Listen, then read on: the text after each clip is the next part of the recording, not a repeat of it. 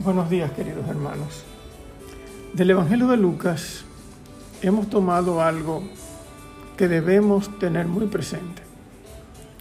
No hay árbol sano que dé fruto dañado, ni árbol dañado que dé fruto sano. Cada árbol se conoce por su fruto, porque no se cosechan higos de las zarzas, ni se vendimian racimos de los espinos. Estas palabras de Jesús no tienen desperdicio, porque se dirige al corazón del hombre, bien sea para exhortarle a la purificación, bien para pedirle que actúe en coherencia consigo mismo. Por tanto, tengamos presente que el criterio para discernir la vida del creyente serán los frutos que produzcan.